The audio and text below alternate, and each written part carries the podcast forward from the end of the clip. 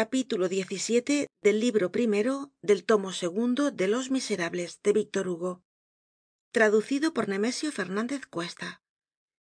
Capítulo xvii fue bueno el resultado de waterlóo existe una escuela liberal muy respetable que no odia á waterlóo nosotros no pertenecemos á ella. Para nosotros waterlóo no es mas que la fecha estupefacta de la libertad que un águila como esta haya salido de un huevo como aquel eso es ciertamente lo sorprendente é inesperado. Waterlóo si se le considera desde el punto de vista culminante de la cuestion es intencionalmente una victoria contra revolucionaria es europa contra francia san petersburgo berlin y viena contra parís el status quo contra la iniciativa el de julio de atacado al través del de marzo de es el zafarrancho de las monarquías contra el indomable motin francés. Apagar de una vez el volcan de ese vasto pueblo en erupcion durante veintiseis años tal era el objeto. Solidaridad de los brunswick de los nassau de los romanoff de los hohenzoller de los habsburgos con los borbones waterlóo lleva á la grupa el derecho divino. Es cierto que habiendo sido despótico el imperio por la reaccion natural de las cosas la monarquía tradicional debia ser forzosamente liberal y que de waterlóo salió un orden constitucional aunque forzoso y con gran sentimiento de los vencedores.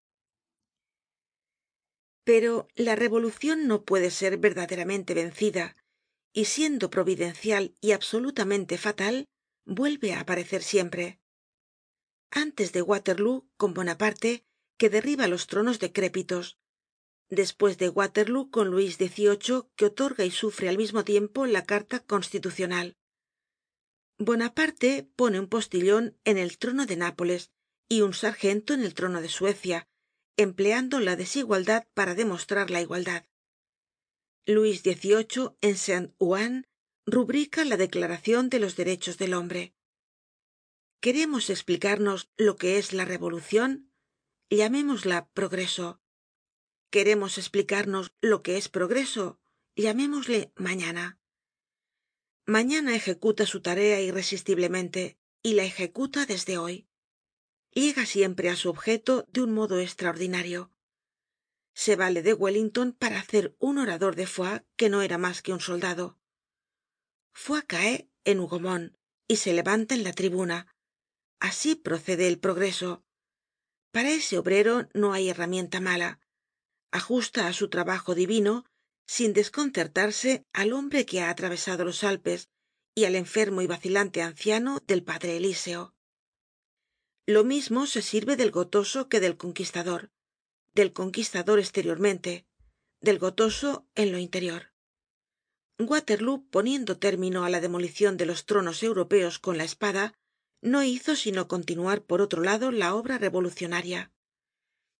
El militarismo concluyó y les llegó á su vez á los pensadores.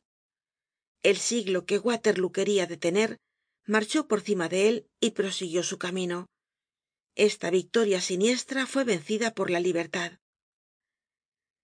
En suma é incontestablemente lo que triunfaba en waterlóo lo que sonreía tras wellington lo que le llevaba todos los bastones de mariscal de europa incluso segun se dice el baston de mariscal de francia lo que hacia rodar alegremente las carretadas de tierra llenas de huesos para elevar el cerro del leon lo que hizo inscribir triunfalmente en ese pedestal la fecha de junio de lo que animaba á blucher á acuchillar y acabar con la derrota lo que desde lo alto de la meseta de mont saint jean se inclinaba sobre la francia como sobre una presa era la contra revolucion la contra revolucion fue quien murmuró esta palabra infame desmembracion al llegar á parís vio el cráter de cerca sintió que sus cenizas le quemaban los pies y varió de opinion volvió á la tartamudez de una carta constitucional no veamos en waterlóo sino lo que hay realmente en waterlóo y respecto de intenciones liberales no habia ninguna. La contra revolucion era involuntariamente liberal lo mismo que napoleon por un fenómeno análogo. Era revolucionario contra su voluntad.